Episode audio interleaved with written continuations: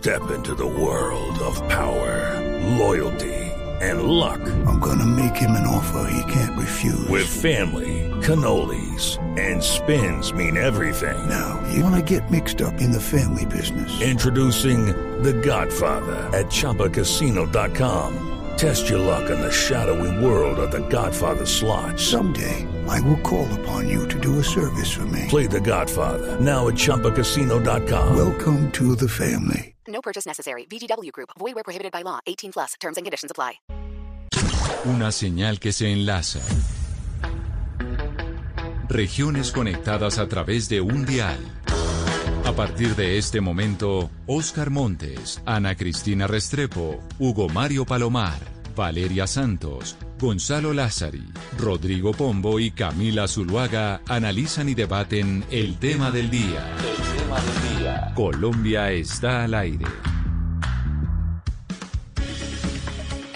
Son las 12 del día, 16 minutos. Gracias por seguir conectados con nosotros aquí en Mañanas Blue cuando Colombia está al aire en esta semana de Navidad, en donde pues muchos eh, mandatarios alrededor del país están tomando medidas por cuenta de lo que está pasando con los contagios. Y hay un gran interrogante y es si es factible que volvamos o no a tener cuarentenas en Colombia. Estamos viendo que esto está sucediendo en el Reino Unido, en donde surgió una nueva cepa del virus y ya empezamos a tener en diferentes partes del mundo nuevas restricciones. Pero en Colombia esas restricciones podrían llegar a que tengamos cuarentenas nuevamente. Yo creo que eso hay que hablarlo con los expertos y una de ellas, y creo que de las voces más autorizadas precisamente para hablar al respecto, es el de la epidemióloga, es la voz de la epidemióloga Zulma Cucunubá, a quien invitamos nuevamente a estos micrófonos. Doctora Zulma Cucunubá, bienvenida. Gracias por atendernos y por estar a disposición de nosotros y de los oyentes. Buenas tardes, Camila, y a todos los oyentes. Muchas gracias por la invitación. Contenta de estar aquí con ustedes. Y yo le hago la pregunta así de frente. ¿Es factible que terminemos teniendo nuevas cuarentenas en Colombia por el ritmo de contagio que estamos viendo otra vez? Bueno, yo creo que soy optimista y pienso que no. Eh, pienso que no sería tan necesario en este momento, al menos. No lo veo muy necesario en la mayoría del país. Puede que haya algunas zonas que estén pasando en su ocupación de camas de unidad de cuidado intensivo, que es lo más difícil. Y, y esas ciudades pues van a tener muchas dificultades eh, misión rápidamente en la mayoría Doctora, estamos teniendo problemas con la comunicación de la doctora Zulma Cucunúa, la vamos a arreglar, pero ya también está con nosotros Carlos Álvarez, que es coordinador nacional de estudios sobre el COVID-19 en Colombia ante la Organización Mundial de la Salud. Doctor Álvarez, bienvenido usted también a esta charla para hablar si podremos y si existe dentro del panorama que vayamos a enfrentar nuevas cuarentenas y confinamientos en Colombia. Bienvenido. Buenas tardes eh, a ti a todos los, los mesa y a Zulma y a todos los oyentes que están escuchando hoy por radio. Doctor Álvarez, nos dice la doctora Cucunúa que ella es optimista, que ya no cree que sean necesarias las cuarentenas por ahora. Yo le pregunto a usted, ¿cree que podríamos llegar a tener nuevas cuarentenas en Colombia, por ejemplo, en enero, después de las fiestas eh, de fin de año? No, no creería. Eh, sin embargo, es importantísimo que, tengamos en cuenta que, esto no es al azar, sino también depende de una variable muy importante que se llama el comportamiento humano y depende gran parte de lo que nosotros hagamos, ¿no? Si, si uno dijera, nadie, todos que le votamos los tapabocas, no hacemos eh, caso a los distanciamientos, sacamos los protocolos, pues las cosas pueden ser dramáticas, pero sabemos que la, la conciencia de la ciudadana no es así y, y, probablemente son más las personas que tratan de cumplir los protocolos que los que no la cumplen. Claro, pero entonces, por ejemplo, doctor Álvarez, la gente se pregunta, oiga, si no vamos a llegar a cuarentena, ¿por qué razón es que las autoridades en diferentes ciudades como Bogotá, Medellín, Barranquilla, Cali están tomando medidas como el pico y cédula, o por ejemplo por con los toques de queda el 24 y el 31, o la ley seca, que ya estamos en Bogotá con, eh, con ley seca a partir de esta noche. ¿Por qué se están tomando estas medidas y funcionan realmente?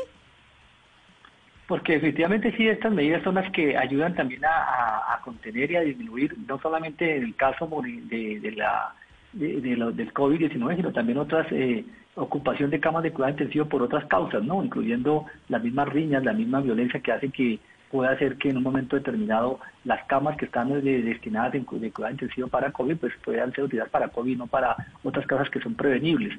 Yo creo que son medidas que, ayudan y justamente estas medidas, más el mismo comportamiento, son lo que al final hace que no tengamos esa situación de estrés eh, en enero y ojalá que sea así, ¿no?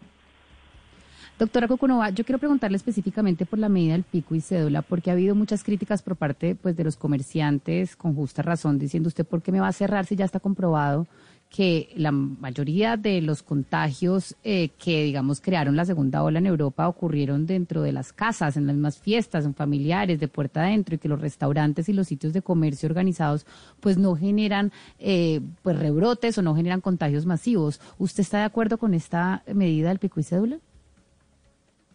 Bueno, yo creo que em, es, es, muy complejo eh, el tema de medidas generalizadas, porque puede justamente, pues toda medida generalizada disminuye el, sí el contagio, eh, de eso no tengo duda, pero sí eh, pues puede causar em, problemas para ciertos sectores y ahí es donde de pronto hay que ver cómo ciertas medidas se pueden cada vez ser mucho más focalizadas pero en realidad, es decir, una vez en el hogar, una vez ya el virus llega al hogar, sí es el sitio donde más se transmite fácilmente porque convivimos por horas en ambientes cerrados sin tapabocas con los familiares y digamos ahí es la, la, tasa, el, contacto y el contagio más alto, pero el virus llega de alguna parte al hogar.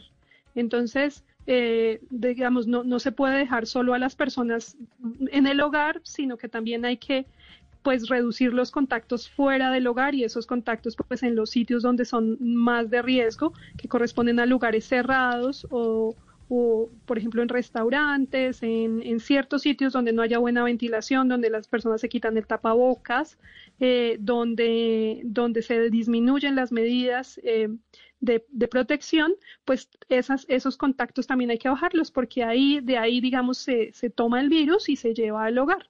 Otro punto importante también es el contagio de un hogar a otro, ¿no? Ese, ese, es un punto que de pronto no, hemos, no se ha hecho mucho énfasis, pues varios epidemiólogos hemos hecho énfasis en esto, pero creo que en las medidas sí es muy importante explicarle a la gente que hay una gran parte del contagio que se está dando en el compartir entre un hogar y otro y ahí eh, es muy difícil llegar con medidas eh, generalizadas, pues porque no se le puede prohibir a la gente que interactúe con su vecino o con el familiar que vive al lado, etcétera, pero es muy importante que las personas entiendan que esas, ese, ese, compartir dentro de los varios hogares y por un tiempo prolongado y sin las medidas mientras comen, cantan, etcétera, es de muy alto riesgo y es lo que está representando la gran mayoría de los casos en este momento. Pero de algún lado llega ese virus, es decir, es toda una cadena de contagios y hay que atacarla por muchos frentes. Doctor Álvarez, yo quisiera saber la razón por el, por el incremento de los casos, no solo en Colombia, sino en todo el planeta. Y le pregunto desde Panamá, donde los casos también se incrementaron en un 180%. Hay quienes dicen que no hay que culpar a la ciudadanía. Yo le pregunto, ¿el responsable de la, del aumento de los casos en Colombia y en el mundo es el comportamiento de la ciudadanía? El comportamiento responsable.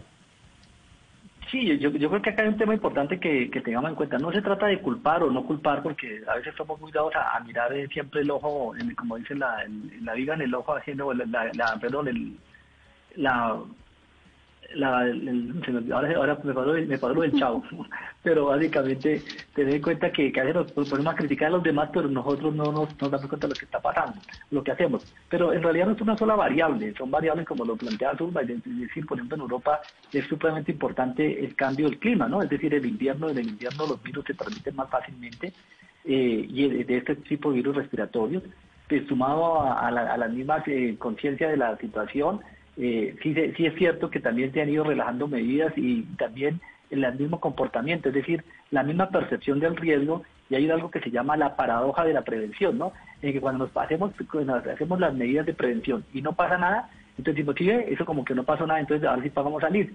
Y definitivamente, pues ahí nos equivocamos. Yo creo que, que son, eh, en realidad, así como podemos decir positivamente que el éxito depende de, de la corresponsabilidad del autocuidado, más las eh, acciones, acciones que toman colectivas, que toma eh, un barrio, un centro comercial o un colegio o una empresa, más los mismos lineamientos que hacen los gobiernos, es lo que al final hace que puede en un momento dado un incremento o, un descenso. Pero lo, que no se nos debe olvidar es que mientras el virus esté circulando localmente y tengamos una población importante y susceptible, pues van, serán las condiciones para que se siga diseminando o se siga propagando. Doctor Álvarez, que se sabe qué es lo que pasa, que nosotros aquí con mi compañero Gonzalo Lázaro siempre tenemos una discusión, porque él dice, el contagio se da porque la gente es irresponsable, porque la gente no acata las medidas y los gobiernos deberían ser mucho más autoritarios y más o menos encerrar a todo el mundo, que esa es la única manera de que el virus eh, se detenga. Y yo ahora le pregunto a usted como experto, ¿realmente la única manera de poder combatir el virus y el contagio es en serio restringiendo la movilidad de la gente y con prohibiciones para que no vaya a restaurantes, para que no vaya a establecimientos de comercio y se quede en su casa? ¿Esa es la única alternativa que funciona? No, no, es la única alternativa y de hecho parte de lo que de lo que uno eh, ve y las medidas que se han venido tomando son medidas que son eh, complementarias, pero sí es un desafortunadamente tener en cuenta que cuando la velocidad de propagación toma una una, una, justamente valga la redundancia, una velocidad que, no es tan fácil de controlar o que no, no pueden desbordar los sistemas sanitarios, pues hay que tomar medidas adicionales para poder quitarle esa velocidad. Y desafortunadamente, a veces esas medidas restrictivas son las que ayudan a bajar esa velocidad. No es la única medida, definitivamente tenemos que seguir trabajando en esa pedagogía, entender. Sin embargo, pues el mismo comportamiento, alguien me decía hace un tiempo para otro escenario que Muchas veces tenemos que hay un porcentaje, 30% de las personas, básicamente con una recomendación, siguen la recomendación y ya. Un 30% hay que ponerles multa y hay que ponerles una eh, eh, algunas condiciones para que lo cumplan. Y hay 30% que así sepan y así lo entiendan, no lo van a cumplir. Entonces es parte del comportamiento humano y en el cual pues estamos en una diversidad que siempre ocurre, ¿no? Y en ese escenario, desafortunadamente, eh, pasa que algunas veces hay gente que sí cumple y otros que no cumple, pero en este tipo de, condiciones de enfermedades infecciosas eh, y especialmente en estos virus respiratorios, pues eh, todo, la situación de incumplimiento de unos a veces lleva a tener impacto sobre los demás, ¿no? Doctora Cucunova, ya que estamos hablando de medidas o de decisiones de gobierno, me gustaría preguntarle, y si no la puede hacer de manera fácil, es decir, enunciativa, una, dos, tres, cuatro, cinco, ¿con qué certezas contamos después de ocho, nueve meses de esta pandemia? Porque claro, todos los debates giran en torno a si esas medidas de pico y cédula, si el confinamiento va a ser útil, va a ser efectivo, si esta u otra medida es útil, efectiva, etcétera, etcétera. ¿Con qué medidas, perdón, con qué certezas científicas contamos para que los gobernantes tomen medidas asertivas? Sí, yo creo que como lo decía el doctor ah, Carlos Álvarez, es un conjunto de medidas y hay unas que vienen apoyando eh, todo el tiempo la pandemia, el control de la pandemia, pero hay otras que, tienen un momento específico donde son mucho más útiles. Entonces, el objetivo, el final de todo esto, todo lo que hacemos en salud es ese objetivo, es ganar tiempo. Ese, eso que es lo más costoso y que nadie en la vida puede hacerlo, como decía un investigador uruguayo, ganar tiempo es lo más difícil, comprar tiempo no se puede pero ganar tiempo implica que tenemos más capacidades, que no se nos llegan todos los casos al tiempo, que podemos atenderlos a todos. La probabilidad de morir requiriendo una UCI es cercana al 100%, mientras que eso disminuye muchísimo si usted tiene acceso a una UCI. Entonces es muy diferente eh, tener capacidades para atender a todas las personas que no tenerlas y adicionalmente ganar tiempo para que cuando tengamos la posibilidad de acceder a las vacunas, pues ganemos ese, el impacto de las vacunas. Entonces, si bien no es una epidemia que se pueda controlar y apagar ya en este punto, es una, es una pandemia, está en todos los eh, ya en todos los continentes. Eh, lo que queremos siempre es ganar tiempo, aplazar el momento en que eventualmente alguien se puede infectar hasta que tengamos vacunas que nos permitan prevenir. Y ahí hay muchas medidas. Las que deben estar todo el tiempo, por supuesto, son todas las acciones pedagógicas, de recomendaciones, tratar de entender, eh, eh, explicarle a las personas cómo estamos entendiendo que, que es la transmisión y cómo se puede controlar. La segunda parte es todo lo que tiene que ver con rastreo de contactos, que eso ya depende sobre todo del sistema de salud y debe haber una gran fortaleza y tenemos que seguirlo fortaleciendo.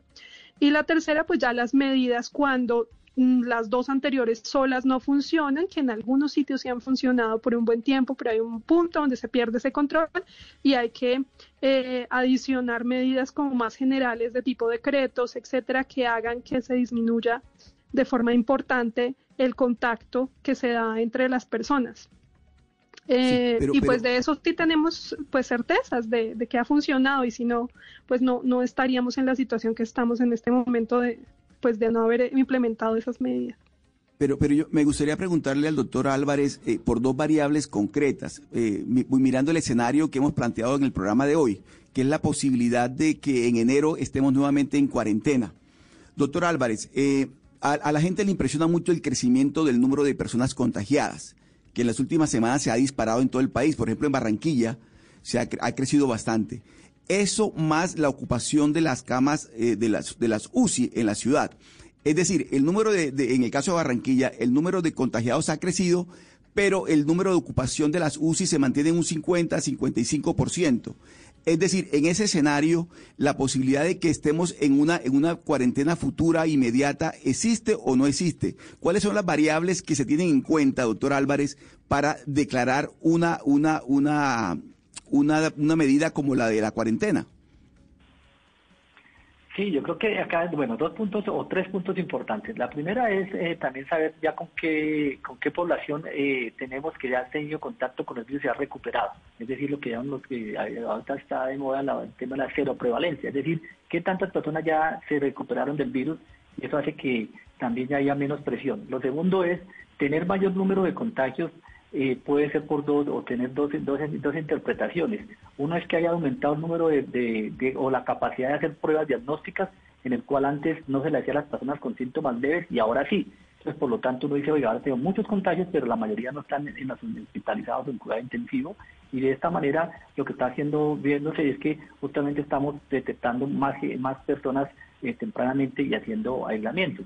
Y la otra que sí es, dramática, pues es las camas de cuidado intensivo, porque al final las camas de cuidado intensivo es lo que nos refleja también qué tanta circulación del virus está y qué tanta gente pues va a requerir esas camas de cuidado intensivo. Como decía Zulma, uno de los puntos claves es que si no hay camas de cuidado intensivo, eh, y, la, una persona lo requiere, la mortalidad pues es cercana al 100%. Y que incluso cuando yo tengo las camas de cuidado intensivo y se hace todas las cosas bien, desafortunadamente hasta una tercera parte de las personas pueden fallecer, es decir, uno de cada tres.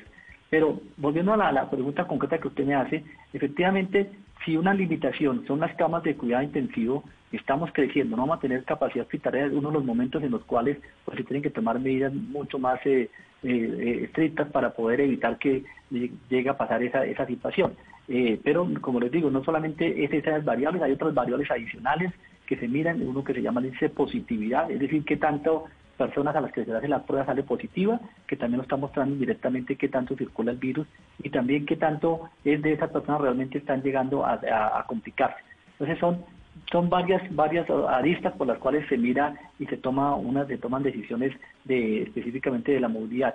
Pero mire yo creo que más que importante es no solamente las medidas que se toman sino también que nosotros seamos conscientes en que si, si estamos con el virus circulando pues tenemos que ser conscientes que cada uno de nosotros ayuda a ver esa curvita a subir que esa curva suba abajo ese, ese, como les decía hace un momento, es el comportamiento nuestro que también ayuda y no se nos debe olvidar. Pero, doctor, eh, perdón, uno también se, se pregunta por qué las restricciones son distintas en, en los lugares, restricciones que se manejan de, de, una forma completamente distinta. Yo le quisiera preguntar a la doctora eh, Zulma por, por los niños, porque aquí en Gran Bretaña los niños menores de 12 años no se cuentan como aforo, que son pues tres asuntos que me han preocupado. Pues uno en el aeropuerto de Heathrow, los niños menores de 12 no tenían que tener tapabocas. Aquí los niños menores de 12 no se, no se, no se cuentan como aforo. Es decir, si el aforo para una fiesta es de seis personas en un jardín, en ese jardín las seis personas no están contando a los niños. Y, por ejemplo, en el último trimestre, pues en el último término de, colegio, eh, el año, este año que termina, pues los niños fueron al colegio.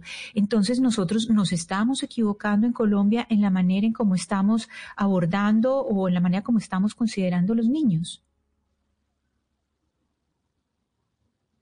Eh, con el tema de los niños es muy importante que hay una evidencia creciente de que su rol, al menos los, los más pequeñitos, su rol en la transmisión, eh, o al menos mientras la prevalencia comunitaria, mientras la circulación del virus en la comunidad esté baja, el rol de ellos parece más bajo y, por, y eso ha llevado, digamos, a que la mayoría de países, al menos en Europa, eh, las hagan aperturas grandes de colegios, en particular de los niños, como tú mencionas, menores de 12 años.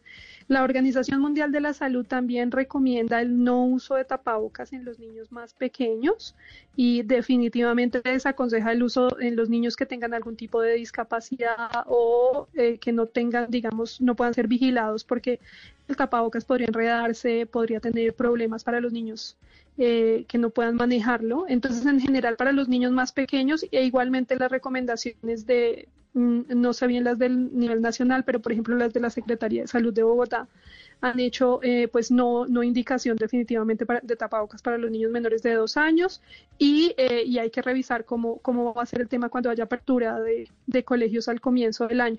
Entonces sí, yo estoy de acuerdo en que, en que eh, digamos, mm, la población de mayor riesgo son, somos los adultos y, eh, y, en el tema de eh, establecimientos educativos y eh, sobre todo los adolescentes y los estudiantes de universitarios donde hay que hacer mucho mayor énfasis en la prevención, en el aforo y también estoy de acuerdo en que en que el aforo, digamos, y por lo menos por los modelos que nosotros hemos visto, el aforo es menos importante en los niños que, que en los adultos. es decir, a medida que va aumentando la edad, el aforo deja de ser menos, menos relevante. Pero pues... Hmm. Sí, tanto el doctor Carlos Álvarez como la doctora Zulma Cucunúa, los dos han sido eh, consejeros precisamente de las autoridades en Colombia para tomar medidas sobre qué se debe hacer frente al contagio, frente al coronavirus, frente a la pandemia. Pero yo quiero insistir en, eh, en, una pregunta que hacía mi compañero Rodrigo Pombo hace algunos minutos y quiero preguntársela a los dos, pero empiezo por el doctor Álvarez. Acá hay un temor y es un temor que es real, que tiene la ciudadanía, que si usted camina por las calles, eh, se reúne en las oficinas, la gente siente y dice, en enero nos van a encerrar otra vez. Todo parece indicar que nos van a encerrar porque esto se está saliendo de control. Y están pidiendo, por ejemplo, eso decía hoy el, el editorial del periódico El Tiempo, que las medidas que se tomen sean con soporte científico. Bogotá está enfrentando un pico y cédula. Todos los comerciantes obviamente pusieron el grito en el cielo porque poner el pico y cédula ahorita en Navidad pues afecta a los empleos, afecta a las ventas, los restaurantes que están tratando de recuperar lo que perdieron durante el 2020. Doctor Álvarez, para preguntarle concretamente, ¿estas medidas que están tomando hoy nuestros dirigentes tienen soporte científico, sí o no? ¿Estas medidas se estudian antes de tomar o simplemente por el miedo que indica que se están subiendo los contagios es que los mandatarios están tomando las decisiones?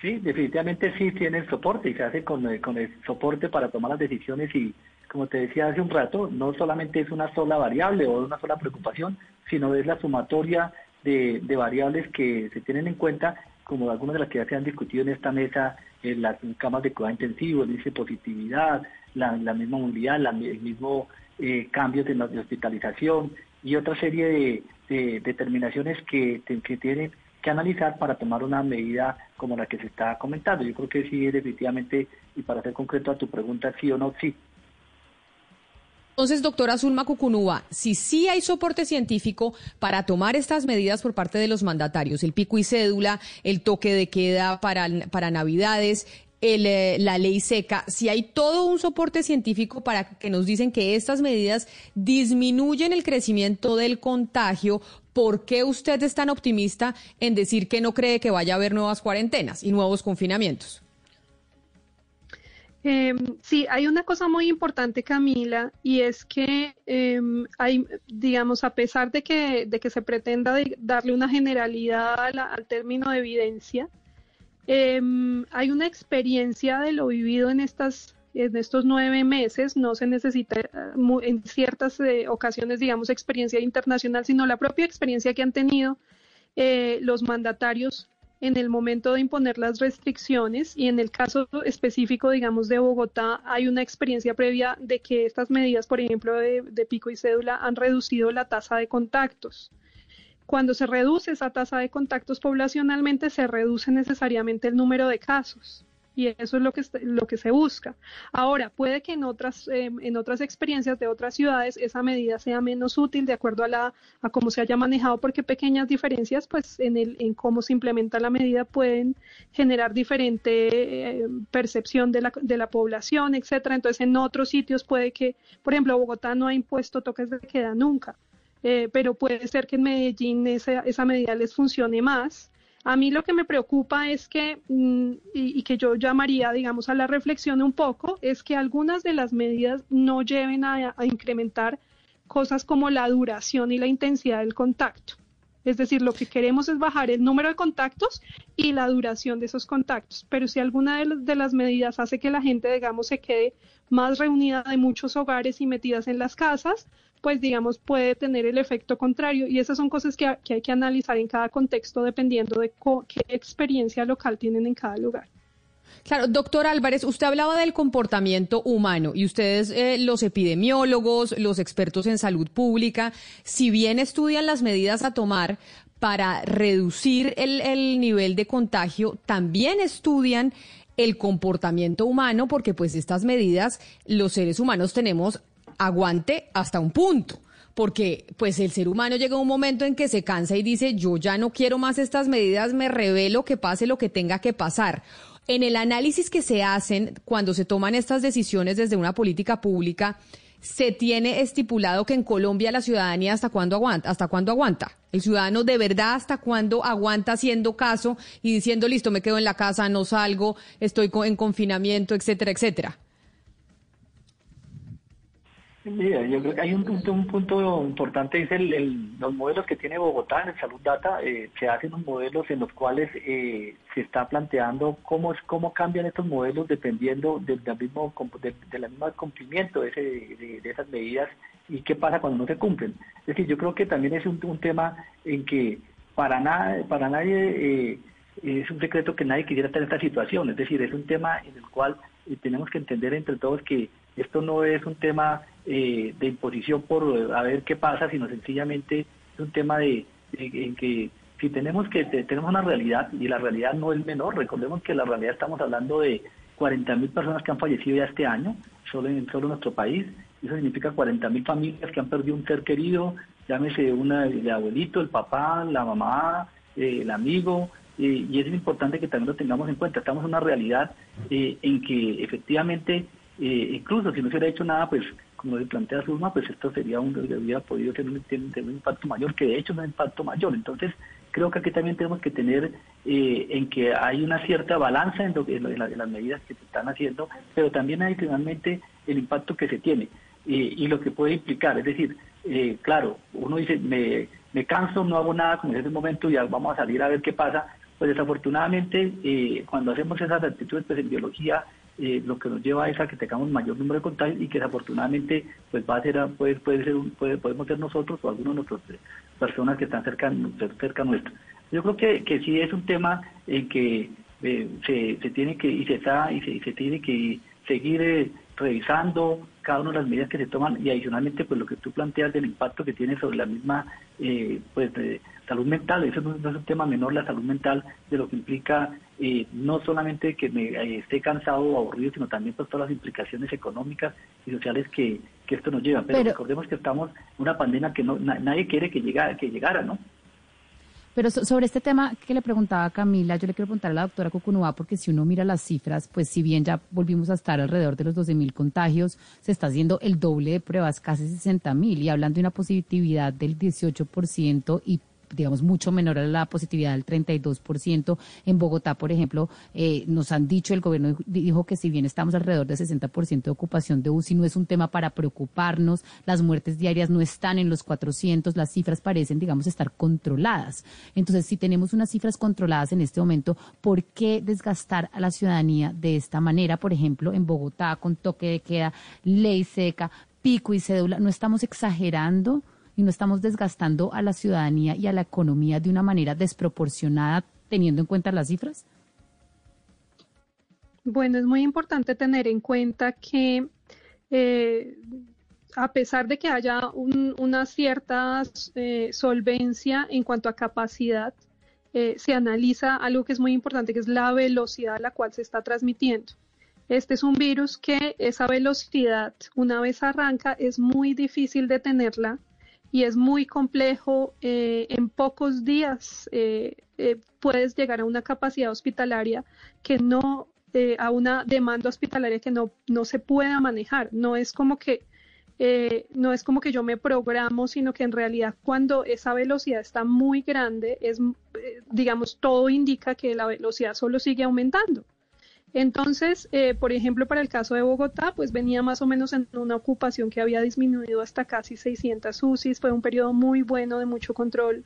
Todo el periodo después de, que se hizo la apertura en septiembre, el rastreo había venido funcionando relativamente bien, pero en las dos últimas semanas se pasó rápidamente, en menos de una semana, de 800 a 1000 eh, a la ocupación de 1000. Entonces, esa velocidad con la que va el virus en los últimos días es una velocidad muy, muy alta. Si esa velocidad no se controla, entonces al siguiente día ya puedes estar en 1400, al siguiente día ya puedes estar, o a los siguientes pocos días puedes estar ya en la capacidad máxima.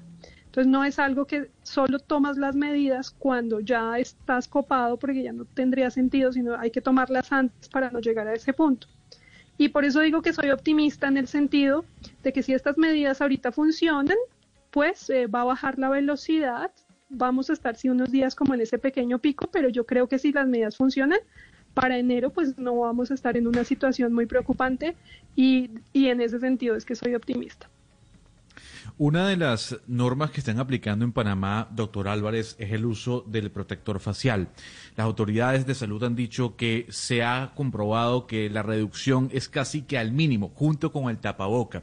Y ya en varios lugares, en centros comerciales, en, establecimientos, se está utilizando, se está pidiendo de manera obligatoria el tapaboca y el protector facial.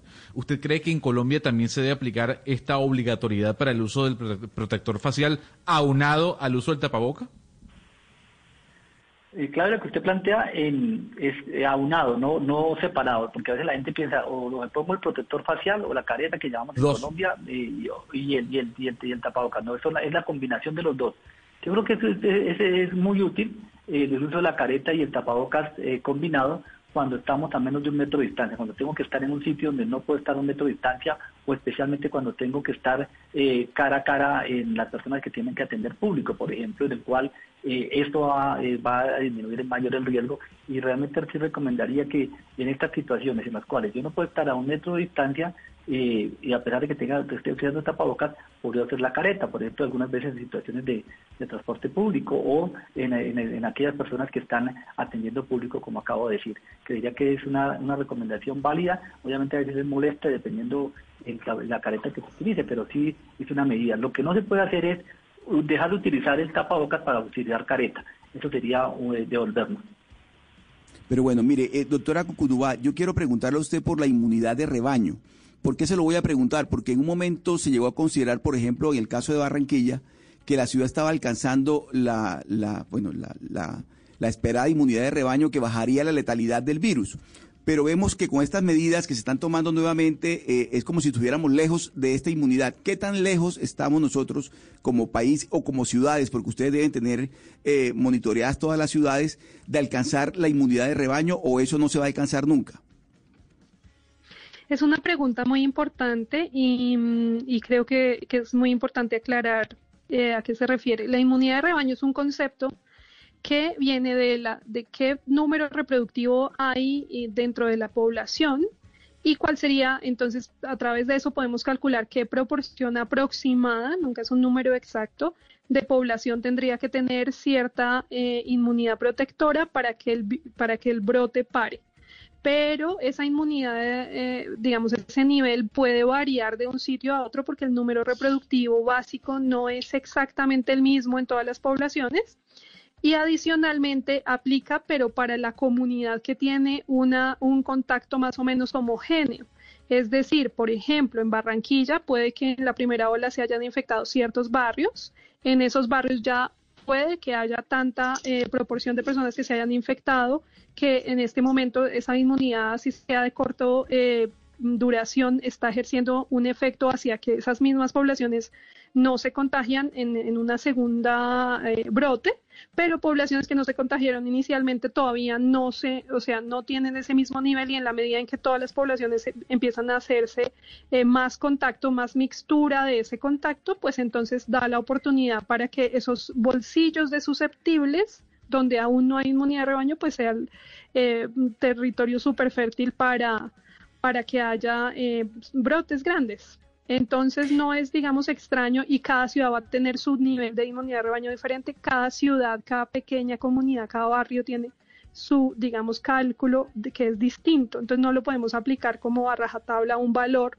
porque tiene que, tiene que, es heterogéneo dentro de la composición de cada ciudad. Doctora Coconúa, cuando eh, estamos hablando de las personas, cuando se empiece a vacunar en Colombia, ¿cómo va a cambiar el panorama y qué pasa con las personas que solamente se apliquen eh, la primera dosis? ¿Qué pasa si una persona se aplica solamente la primera dosis? Es una muy buena pregunta que todavía no se ha resuelto porque las vacunas que, de las que tenemos conocimiento hasta ahora pues requieren las dos dosis. Los ensayos clínicos se hicieron para evaluar dos dosis, no para evaluar una.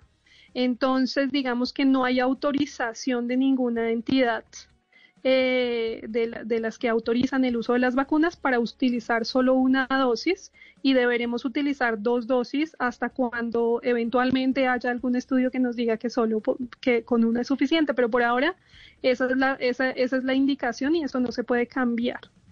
Ahora, si una persona, mm, si una persona no la escucho, recibiera, Sí, digamos, si una persona solo recibiera una, eh, hay una protección parcial, pero definitivamente lo que muestran los estudios es que se requiere la segunda para que haya ese boosting, ese, ese, ese nuevo em, estímulo para que en realidad la protección sí que si se alcance sea, sea la, la, la del estudio que indica que es más del 90%.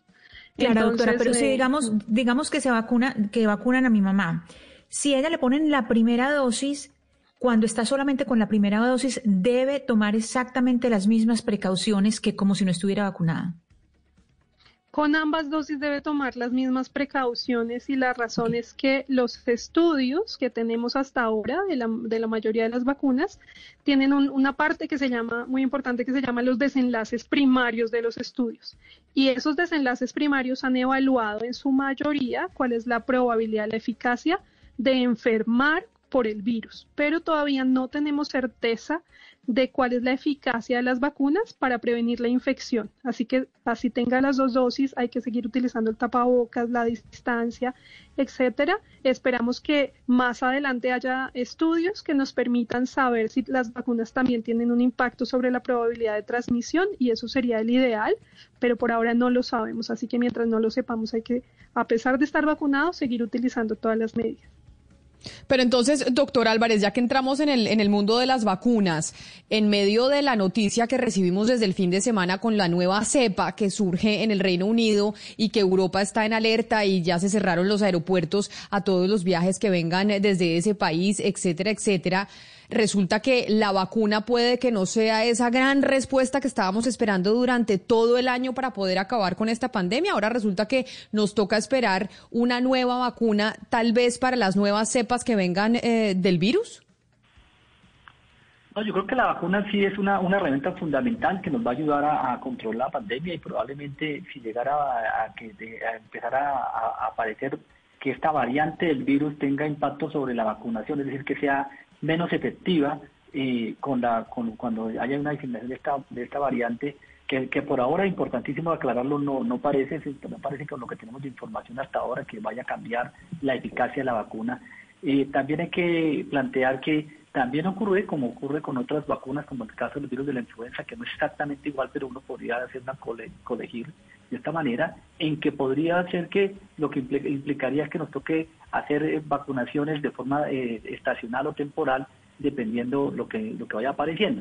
Pero en ahí entramos al terreno, Camila, de la especulación, en el poder decir que podríamos saber si la vacuna sí funciona o no. Pues, pues, en este momento no sabemos si la vacuna va a ser de por vida o si nos va a proteger por unos seis meses o un año. Esperamos que sea de por vida, pero es posible que, sea solamente de forma temporal por ahora eh, creo que sí va a ayudar a, a, pasar más rápidamente a ese famoso estado pospandémico cuando tengamos más personas recuperadas naturalmente por la infección y personas vacunadas en una forma eh, poblacional importante.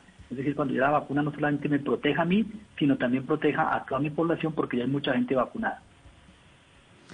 Doctor Cocunoa, eh, acerca del tema de la seroprevalencia y las expectativas que podrían haber por una posible inmunidad de rebaño y además teniendo en cuenta la decisión que anunció el presidente Iván Duque de que no va a vacunar a las personas que ya se contagiaron, yo le quiero preguntar a usted por las posibilidades de recontagio, porque ha habido casos de personas que se recontagian del virus, incluso un caso hoy de una persona que se recontagió y se murió. ¿Ya está probado que si a uno le da COVID no le va a volver a dar o por qué están tomando esas decisiones basados en qué fundamento? Bueno, eh, sobre las reinfecciones, eh, sí es una realidad, existen, eh, pero pues los datos por ahora indican que eh, ocurren en una pequeña proporción de los casos, es decir, todavía no tenemos certeza de esa proporción cuánto es, pero por las cifras que se pueden ver eh, es una proporción pequeña, la mayoría de los casos no se reinfectan, los que se reinfectan son algunos pocos, pero como bien lo decía el doctor Álvarez, aún no sabemos cuál es la duración de esa inmunidad protectora producto de la infección natural. Con otros coronavirus tenemos conocimiento que esa inmunidad se reduce bastante después de un año, eh, pero no es como que llegue un año y a partir de un año se reduce, sino pues que es un proceso lento. Entonces, digamos, si este virus siguiera el mismo comportamiento que otros coronavirus, empezaríamos a ver más reinfecciones más probables después de un año de que se haya infectado pues gran, la gran mayoría de las personas. Pero como no ha pasado todo ese tiempo, pues por ahora todo es especulativo, no, no sabemos. Em, ciertamente el tema de, de si vacunar o no a las personas que ya se han infectado, idealmente lo que quisiéramos es que se pudieran vacunar todas las personas, pues a sabiendas de que no sabemos la duración de la inmunidad. Pero eh, lo cierto es que la mm, disponibilidad de vacunas es muy poca. Entonces, en escenarios donde hay escasez, hay que pensar en estrategias de priorización donde eh, se vacune eh, sobre todo donde se espera tener un mayor impacto. Y dado que pues las, las, estamos hablando de una inmunidad que más o menos por ahora sabemos que persiste unos siete meses, entonces, digamos, tiene sentido en un escenario de escasez empezar a buscar estrategias para priorizar a aquellos con mayor probabilidad de enfermar gravemente y morir y pues en especial si no se, si no se han infectado ya. Una vez ya se cuente con más disponibilidad, pues ya se puede vacunar a todo el mundo, pero en un escenario de escasez es muy difícil y hay que priorizar. Pues inmejorables invitados, yo creo, para hablar de este tema y esta, este interrogante que nos aqueja a todos los colombianos, si frente a la dinámica que estamos viviendo nuevamente del coronavirus podríamos entrar en nuevos confinamientos a futuro o no. Y por eso quisimos llamar al doctor Carlos Álvarez y a la doctora Zulma Cucunúa, que son los mayores expertos en Colombia sobre este tema. Frente a esa pregunta, pues la mayoría de, de, los ciudadanos que votaron a través de las redes sociales sobre ese interrogante, pues cree que sí, que sí podríamos entrar en nuevas cuarentenas el 64.9% y cree que no el 35.1%. Y así lo despido, doctor Álvarez. Frente a eso que cree la ciudadanía, entonces, ¿usted qué probabilidad le da para que hablemos en probabilidades de que tengamos o no tengamos nuevos confinamientos? Y así me despido de usted. Qué pena responderte con una, una, una, una, una, respuesta eh, un poco etérea. Digo, depende.